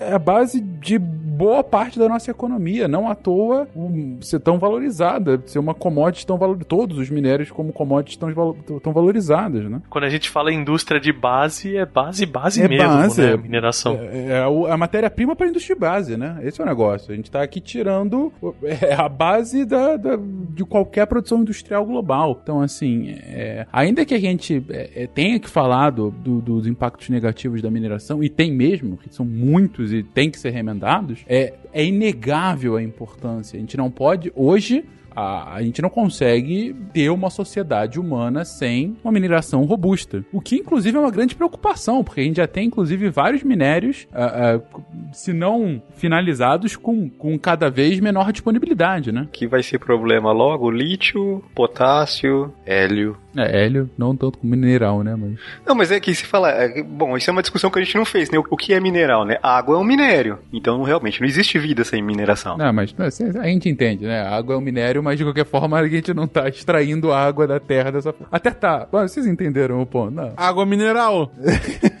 Tá na garrafa. Não, mas tipo, muitas cidades se abastecem com postos artesianos, com postos. É, então. Inclusive tem todo o processo ambiental para você poder ter esse seu posto artesiano, né? Se quiser na sua casa também. É, é esse é um outro. Como, como a gente comentou no começo lá, o Guacha falou que se ele achasse é, petróleo, é, ouro, petróleo, não lembro qual o exemplo que ele usou, no quintal da casa dele, não seria dele. Legalmente você não pode furar um poço no seu, no seu, na sua área, né? Sem autorização, é, não pode mesmo. Mas sim, então, então fica claro você comentou aqui o lítio e, e potássio, né, cara? Dois. lítio hoje, cara, boa parte da bateria do, das baterias do mundo giram em torno do lítio, né? então, assim, é basicamente isso que você tá matando, né? É, a, toda a produção energética portátil é, é, baseada em lítio quase hoje em dia. E, né? e potássio, a agricultura vai é, sentir falta, né? Potássio você não tem boa parte dos fertilizantes, né? E de e outros corretivos que a gente tem. Pô, potássio foi uma das. Um dos motores da revolução agrícola dos últimos dois séculos, né? Então. É o que nos faz rir atualmente. A piada foi tão ruim que foi boa, cara. Parabéns. Obrigado. Eu parei aqui pra rir silenciosamente. Mas, então, assim, eu acho que é inegável. Acho que não, não dá pra gente é, é, conceber uma sociedade sem uma mineração pujante, uma mineração que realmente vai abastecendo essa indústria. É claro que pode ter outros tipos de debate sobre um consumo mais consciente, sobre reaproveitamento desse minério, como o Verta já disse ali, né? Uma mineração de, de rejeitos, ou como a gente já tem mineração de aterro, né? Que é um negócio ainda pequeno, mas que também tende a crescer, que é minerar realmente aterros sanitários ou lixões, às vezes, principalmente por minérios mais valiosos, né? Que estão em, sei lá, em equipamentos mais antigos e tal. É uma, uma possibilidade, mas assim, ainda assim, a gente vai continuar, por, chuto eu, séculos, dependente de uma mineração cada vez mais arrojada, a não ser que a gente consiga, sei lá, algum outro processo de, de fabricar, de transmutar esses minérios. Não sei se em algum dia vai ser possível uma neo-alquimia, sabe? Vou pegar aqui, sei lá, oxigênio, transformar em hélio e, não sei, pegar rejeito de mineração para transformar no lítio, sabe? No... Transformar ouro em nióbio. Aí sim que a gente vai ter riqueza. Mas o que a gente pode fazer para diminuir a mineração é reaproveitar, reciclar, né? Sim, sim. Tem muito ouro em, em eletrônico, claro, muito, muito não, mas a gente sabe que, que tem e tem pilhas de computador sendo jogado fora toda hora. Então, em vez de minerar de novo, tu pode pegar onde já, onde já foi aplicado, né? Isso já acontece, né? Claro que não 100%, mas ocorre. São processos em desenvolvimento. A gente tem um, um caso muito emblemático que é o do alumínio, né? Que não é nenhuma questão de disponibilidade da bauxita, né? De onde vem o alumínio, mas é mais pelo, pelo é, preço. Custo extra- de extração dele. É, né? menos de extração, mais de transformação, né? Da transformação da bauxita na alumina pro alumínio, né? Que tem uma- um custo energético gigantesco e que é, pelo que eu vi da última vez, era 95% do custo da, da, da produção dele era custo energético, né? Se não 95 vai ser 90, mas é um número desses absurdos. E ao mesmo tempo você tem uma capacidade, uma reciclabilidade muito grande, né? Com um custo energético muito menor. Então, não à toa ser um dos é, é, materiais mais reciclados no mundo inteiro, inclusive no Brasil. Pouco a gente sabe, mas o Brasil, ele é um dos maiores recicladores de alumínio do mundo. A gente recicla mais de 99% do alumínio que a gente produz. É, mas aí a gente também entra numa outra discussão, né? Que É, ah, isso que eu ia comentar. Aqui não tanto por uma questão de conservação ambiental e consciência ambiental, mas por uma questão econômica, de falha de mercado, dos catadores e tudo mais. Mas ainda assim, isso mostra o, o valor econômico do alumínio, né? Já que a gente tá falando de reciclagem e tudo, uma das últimas etapas, né? Porque depois você entra na parte de concentração, que a gente já falou, né? De processos gravimétricos. Faltou falar um pouquinho da flotação, que é eu, eu tenho um material tão pequeno, tão fragmentado, em que eu consigo misturar, fazer uma solução dele na água e jogar uma substância química em que vai deixar ou minério ou estéreo hidrofóbico. Hidrofóbico, o que, que é? Ele tem passa a ter aversão à água. Aí o que, que eu faço? Eu borbulho o ar por dentro desse líquido. Como o minério ou o estéreo, um dos dois vai estar hidrofóbico, ele vai imediatamente se ligar ao oxigênio que eu tô borbulhando, ao ar, e vai subir. Aí eu faço a retirada dessa espuma, que sobe em cima, aí ou eu tenho embaixo o material que decanta é o útil, ou na flotação, a flotação direta que a gente chama, o material que sobe com as bolhas de ar eu retiro e é o material útil. Tudo isso que a gente viu, a maior parte dos métodos de concentração são à base de água. Então, assim, a gente vai entrar num dos pontos críticos que a gente falou que ia conversar aqui. Eu preciso retirar essa água e eu preciso jogar fora esse material. Esse material, como ele não tá seco, eu vou colocar ele em barragens de rejeito. Eu vou. Pra quê? Pra que essa água evapore naturalmente. A ideia da barragem de rejeito é essa. Eu vou jogando material, ele vai decantando. Aquela água ou ela é drenada por cima, ela é descartada por um, por um rio, ou ele volta pro processo. Se a água não ficar contaminada, ela pode ser re- retornada pro processo. Mas eu, são raras as situações em que eu tenho uma mineração sem uma barragem de rejeito associada. E entra num- na situação crítica que eu acho que a gente precisava conversar também, né? Tchuri, tchuri, plum, tchuri, tchuri, fum, flying. A gente chega no ponto que, como eu disse, é, é o bode que está no meio da sala. é, a gente tem que exaltar, sim, a mineração como uma das atividades econômicas mais fundamentais da economia moderna, mas não pode deixar de mencionar todos os impactos e às vezes impactos inacreditavelmente gigantescos que ela causa. E a gente teve no Brasil bem recentemente, bom, a gente já teve outros também tão grandes. O, o Berta comentou aí, por exemplo, da, da história da Serra Pelada, né? Enfim, que mudou totalmente é, toda a região, né? Transformou de de uma montanha para um vale, como você disse. Mas a gente tem dois desastres ambientais, e aí desastre a gente pode colocar dois acidentes e pode colocar dois incidentes ou dois crimes ambientais, pode chegar até crimes ambientais que foram Mariana e depois Brumadinho. Mariana em 2015, Brumadinho agora em 2019. Dois acidentes, dois. Eu vou citar aqui como incidentes, mas vocês podem comentar, enfim, de acordo com o que vocês acharem mais interessante, mas eu, eu fico na categoria crime também. É, dois incidentes diretamente relacionados à atividade da mineração, né? Ah, e principalmente a questão das barragens, né? Que, como disse o Verta, do processo produtivo você tem esses rejeitos, os rejeitos eles acabam ficando acumulados em algum lugar, né? Ficam, em geral, em grandes barragens onde eles são depositados. Tem várias formas de barragens, que inclusive quem acompanhou, principalmente agora Brumadinho, viu todas essas formas, né? É, como você vai depositando esses minérios, esses rejeitos, mas que em ambos os casos eles acabaram cedendo. No caso específico de Brumadinho, inclusive, a gente tem a, as imagens exatamente da, do momento do, do rompimento, do, do que, ocasionou, do deslocamento da, da terra, e, e aí todo o que veio água abaixo. No caso de Mariana, a gente teve uma contaminação gigantesca de toda a bacia hidrográfica a próxima à mina, né? A gente teve, é, bom, não só a cidade, né, Mariana em si que foi infectada, mas a gente teve um, um rejeito que escorreu indo para até o Espírito Santo, né? É, é... é isso que eu ia falar. Próxima, região próxima é entre muitas aspas, né? Porque esse material desceu e contaminou um comprimento bem bruto, né? Foi, matou, matou diversos rios, matou parte de bacias hidrográficas, Mariana, né? É, foi um incidente ambiental que você teve não tanto impacto direto uh, humano, ainda que você tenha tido algumas mortes por isso. Foram no total 18 mortos e um desaparecido nessa barragem que era da, da mineradora Samarco, né? Samarco que é uma joint venture da Vale com a BHP. O ponto principal, na verdade, foi, ainda que você tenha tido, sim, os óbitos, enfim, que nenhum é minimamente aceitável, uh, o, o maior impacto foi o impacto ambiental, de fato, em que todo o Rio Doce, né, e toda a bacia do Rio Doce acabou sendo diretamente impactada, acabou tendo um efeito uh, no abastecimento da população que, que fazia parte da bacia. Você teve um impacto, inclusive, nos corais marítimos, né, né já no Espírito Santo. É, você teve, putz,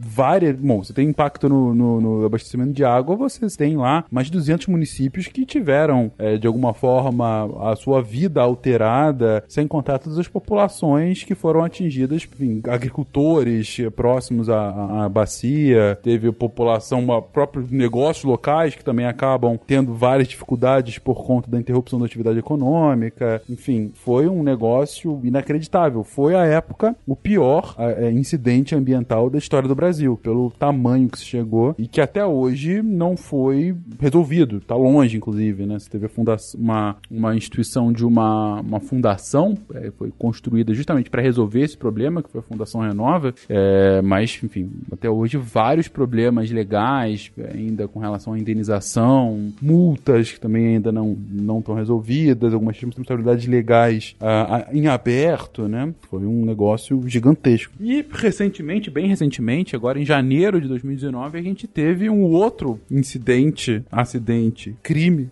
mais uma vez com mineração, que foi de Brumadinho, provavelmente está mais recente na cabeça de todos vocês, né? Acho que os dois ainda estão bem recentes, na verdade, né? Também uma barragem de rejeito, dessa vez não da Samarco, mas da própria Vale, né? Que ele acabou tendo um impacto ambiental que ainda está acontecendo não tão grande como o de Mariana, mas o impacto humano foi gigantesco. Teve eh, já contabilizados quase 250 mortos e pelo menos mais 20 desaparecidos. Ou seja, a gente está falando de 270 pessoas, estimadamente, que, perderam a vida por conta desse crime, né? E, enfim, mais uma vez, uma barragem se rompendo e muitos deles, inclusive, funcionários da própria Vale, né? Você tinha lá toda uma questão de o local onde estava a barragem e o local onde ficavam os funcionários era próximo a, ao refeitório, foi durante o horário do almoço, foi um negócio. Bom, pra quem viu as imagens sabe bem do que a gente tá comentando, né? Foi um negócio horroroso ver o negócio acontecendo, né? E todo, mais uma vez, o impacto, sim. Você teve menos impacto ambiental, mas ainda teve um puta impacto ambiental. É, você teve os números estimados de pelo menos 40 mil pessoas atingidas direta ou indiretamente com essa, esse rompimento da barragem, né? Sem contar toda a questão de desequilíbrio ecológico, de morte de bacia, de reconstrução de todo o ecossistema local do, do, e também do ecossistema econômico, né? Daquela região, enfim. Foi um negócio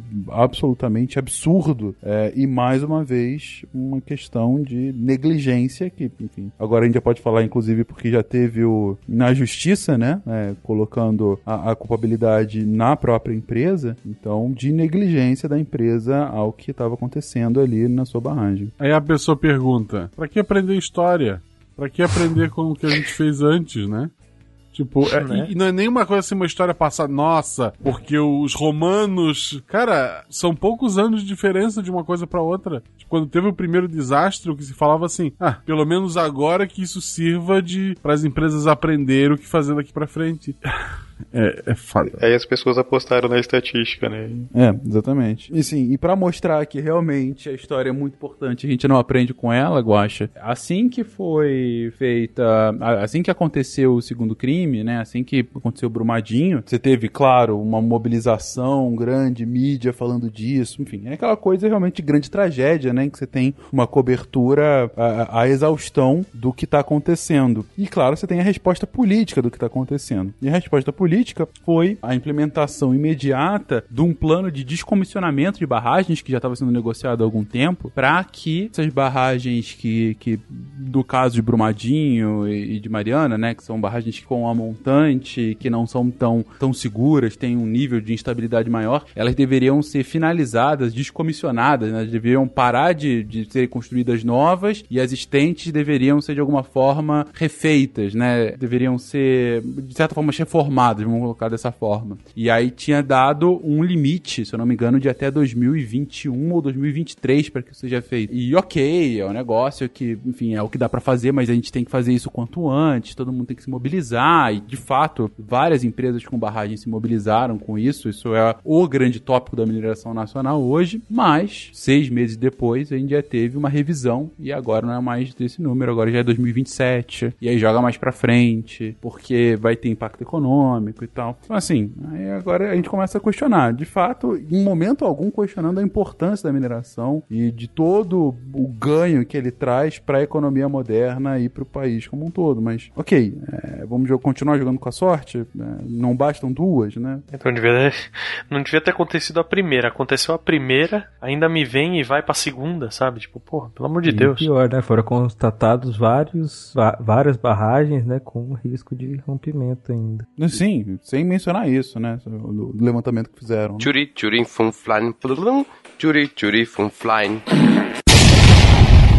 Eu fico muito triste por, por toda a questão social, principalmente depois de todas essas esses estudos, essas demonstrações, a gente vê essa, esse rompimento das barragens foi não foi como a gente poderia chamar de acidente, né? Por que, que a gente chama de crime? Porque foi falta de manutenção. Hoje em dia, por, por questão desses acidentes, isso aí está em voga, as diversas barragens estão sendo fiscalizadas e tudo mais, mas, poxa, eu falei alguns minutos atrás da importância da manutenção preventiva para mineração, sabe? Existe toda essa preocupação de, tipo, a máquina não pode quebrar para continuar produzindo, mas, pô, a manutenção preventiva das barragens foi realmente relegada, causando isso. E alguns professores meus, né, é, eu faço parte da, da APMI, né, que é a Associação Paulista de Mineração, junto com boa parte dos professores que eu tive na faculdade. E numa mesa redonda sobre isso, eles estavam comentando exatamente da, da questão de não gerar um produto direto, uma receita direta. A manutenção da barragem é algo que passa invisível até que ela rompa. né? Você não, você não coloca, ou melhor, você não colocava antes como no outdoor da mina, tipo, nossas barragens são, são feitas as manutenções a cada dois meses, sabe? Não, não era motivo, era só como você tá jogando fora o material. É, é um caso que a gente vê reflexo em outras situações, né? O descaso com o rejeito, o descaso que a gente tem com o lixo, né? Vamos dizer assim, eu espero piamente que mude, né, esse, esse tipo de visão, como imagino que todo brasileiro com o mínimo de consciência espera, porque, vamos dizer assim, como, como engenheiro de mineração, na época em que aconteceu o acidente em Mariana, todo mundo, cara, como é que vocês não veem isso? Como é que vocês não veem isso? Gente, o duro é que provavelmente alguém sabia, né? Uma, uma das suspeitas, depois acabou sendo desmentido, mas uma das suspeitas é que a, o aumento, né, o, a, a, a maneira de você ir aumentando a barragem era feita errada para economizar dinheiro, né? E eu acho assim, pô, no caso de Mariana pode não ter sido isso ou pode não ter sido provado que foi isso, mas eu tenho certeza que para mineradoras menores com certeza é algo que acontece, porque não a, a questão do valor agregado é exatamente a questão questão que a gente está brigando para proteger o meio ambiente. Né? Você não fazer uma barragem adequada, uma, um, uma deposição de rejeito adequada, ela é criminosa em diversos aspectos. Essa rompeu, mas eu vi situações que não são tão, vamos dizer assim, midiáticas, mas que são igualmente criminosos. Essa mina de ouro que eu trabalhei, por exemplo, ele tem uma barragem de rejeito. A maneira com, com que você extrai ouro é com lavagem de cianeto, porque o, o cianeto ele dissolve o ouro. Então você faz a lavagem da pilha com cianeto parte desse cianeto vai para água, vai para barragem. A população não era conscientizada o suficiente e era comum terem pessoas nadando nessa barragem. Eles invadiam o terreno e nadavam, porque a, a, aparentemente, por uma pessoa leiga, ela vai olhar e falar: essa água tá boa. Mas cara, tem uma concentração mínima de cianeto ali que começa a fazer mal, começa a intoxicar. Então assim, a, a barragem nessa situação ela não rompeu, ela não causou um gigantesco estrago ambiental. Mas, pô, a população local daquela região, o, os centros médicos daquela cidade, eles eram maiores, eram quase três vezes maiores o fluxo de pessoas ali, por questão de inflamação e, e deficiência imunológica, do que qualquer outro lugar da região, né? Era próximo da divisa de, de Minas com Goiás, e então, assim, o que eu quero dizer assim, a barragem, assim como diversas outras etapas, né? Eu falei lá atrás da questão do amianto também, que, como você falou, Fencas, é, é um absurdo a gente estar tá voltando a discutir amianto em 2019. Inacreditável, cara. É, é completamente inacreditável. Então, assim, a, eu fui visitar Minas, que tinham cidades que cresciam, né? E em torno da mina. E situações horríveis de vivência, porque uma barragem mal feita, ela desce essa água que às vezes é contaminada para lençóis freáticos e contamina toda a alimentação de água de uma cidade. O, a gente falou da questão de água ácida, né? Dos rios de, de Criciúma completamente largados e detonada a região, né? Não teve um rompimento de barragem, mas é exatamente o mesmo princípio. É um descarte de rejeito mal feito. Só lembrando aqui, gente, por que, que a gente fala que amianto é um negócio tão inacreditável? Que o amianto, a gente sabe que causa doença, não é em 10 anos, não é há 10 anos que a gente sabe disso, não é 20 anos, a gente sabe há mais de um século que amianto causa diversas doenças é, relacionadas à, à, inalação do, do pó do amianto, né? É, principalmente câncer, na verdade. Tem um tipo de câncer que só é causado pelo amianto. E assim, e, em geral, são doenças silenciosas, doenças que levam anos para que de fato venham acontecer, mas que tem é, altíssima incidência em pessoas com muito contato com materiais feitos de amianto. Então, assim, às vezes o negócio vai, vai demorar 20 anos para você desenvolver câncer. Mas aí você vê que numa cidade que tem muito, ou tá próximo a uma mina, como é o caso que o Berto tá comentando, é, acaba tendo uma incidência muito maior. Então, assim, é um negócio que a Organização Mundial da Saúde já, já alertou é, que causa esse tipo de doença. Puta, eu acho que há pelo menos 20 anos que já tem esse alerta, 20, 30 anos. E que estava proibido no país. Uh, é, é, na verdade, você tinha proibições estaduais também há algumas décadas. Foi proibido formalmente no país somente há dois anos, mas ainda assim a gente tem. Assim, porque você tem uma grande produção no Brasil, era um dos maiores produtores de amianto do mundo, extratores e produtores, né? Exportador de amianto do mundo. É, você tem uma produção uh, comercial, uh, principalmente para residências, muito grande, né? Porque ele tem um bom efeito de isolante térmico, ele é muito comum telha de amianto, né? Aquelas telhas meio onduladas que você tem, principalmente em galpão, né? Mas, cara, ok, que tem bom uso, mas é um negócio que causa câncer, não é assim, ah, legal, ele é muito bom para isso, mas ele só te mata, mas assim, de resto tá protegido da, da temperatura, fica tranquilo, né? Então, assim, é, eu acho simplesmente inacreditável com todas as evidências científicas contrários ao uso desse tipo de, de material, que agora, por conta de questões econômicas pontuais de algumas cidades, você queira tentar reverter isso. Ah, não, a ciência tá errada. É, é, é o que a gente tá tendo que ouvir já em algumas alegações. Assim, a gente não tem provas conclusivas disso. É uma forma de impedir o desenvolvimento do, da nossa região. Cara, a discussão de voltar com amianto é uma das mais tolas recentemente no país. E olha que a gente tá com muitas discussões tolas recentes. Aqui, como eu mencionei antes, aqui em Porto Alegre, tem um projeto da Mina Guaíba e justamente por causa do, desses, desses casos de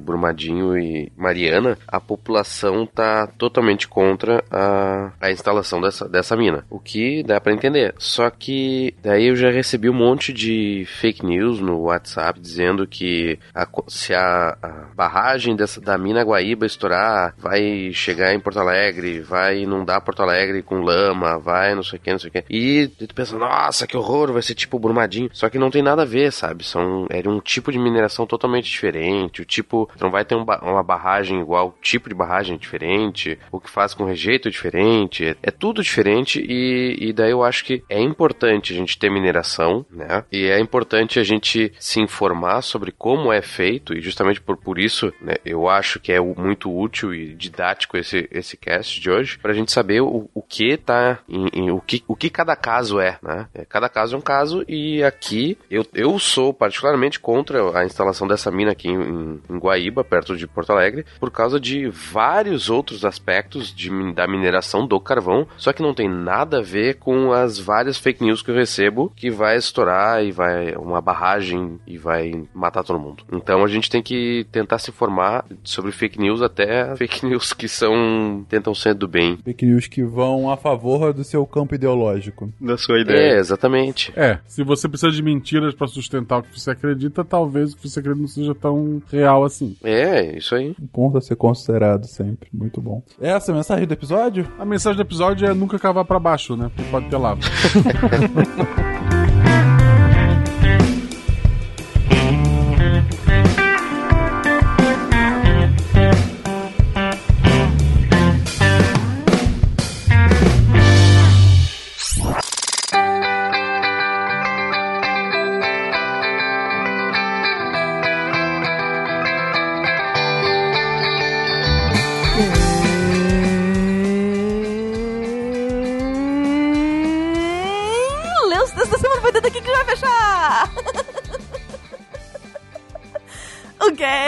quê? Você não leu? Gente, olha só. Tem semana que os textos são muito bons. Mas tem semana que eu vou te contar. Os textos estão incríveis. Olha só. Segunda-feira teve texto do Felipe Figueiredo, um redator. O texto chama Aristócles e Uchiha Madara. Ele conecta Grécia e Japão na filosofia e projeção da realidade, tá? Maravilhindo. Terça-feira teve mais um texto da Michele Santos. O que é virgindade pra você? A Michele é muito incrível. Ela desconstrói vários tabus sobre virgindade nesse texto. Ela fala dos tipos de ímen que eu não tinha nem ideia que existiam. Enfim, Tá maravilhoso incrível. Quarta, teve mais um novo redator! O meu já amado André Trapani. Ele traz as crises políticas no parlamentarismo. O texto tá uma delícia de ler. Menos quando ele fala de sushi de feijão. aí eu achei meio eca. Diz aí. Sushi de feijão? Não dá. Mas falando sério, o André pincela o que é presidencialismo, parlamentarismo e traz os casos específicos de Espanha, Israel, Áustria e a Itália que estão passando por grandes crises políticas. Corre lá e vai amar um redator que nem eu. Na quinta, teve texto de mais um redator novo. Aê! Eu tô feliz que meus recadinhos no final estejam estimulando tanta gente boa a vir conversar com a gente e ajudar a tornar a ciência divertida. O Pedro mesmo escreveu sobre a internet das coisas. E eu só tenho a dizer que eu tenho muito medo do futuro. Eu sei que esse povo meio maluco que trabalha com essas coisas acha lindo. Eu tenho medo. Mas o texto tá excelente. Então vai lá. Sexta tá saindo aí fresquinho às 10 da manhã. Um texto lindo sobre o Museu de História Natural de Londres. Do meu ex-xodó Vitor Camilo. Ele veio no vizinho, no vizinho, e no VMV. Ressentimento? Sim. Amargura? Também. Mas ele continua sendo um puta redator. Então não dá pra ficar com raiva. Vai ler o texto. O texto é apaixonante. Bom, se um dos temas te interessou, é só clicar no link que tá aí no post. E se você quer se tornar um redator deviante, corre manda um e-mail para contato.sicast.com.br. São só 5 ou 6 textos no ano. Não é muito, vai. Aqui é a Debbie Cabral, editora do portal, apagando a luz da Torre Deviante. Se a ciência não for divertida, tem alguma coisa errada. Tem que ser divertida. A coisa mais divertida que tem é a ciência.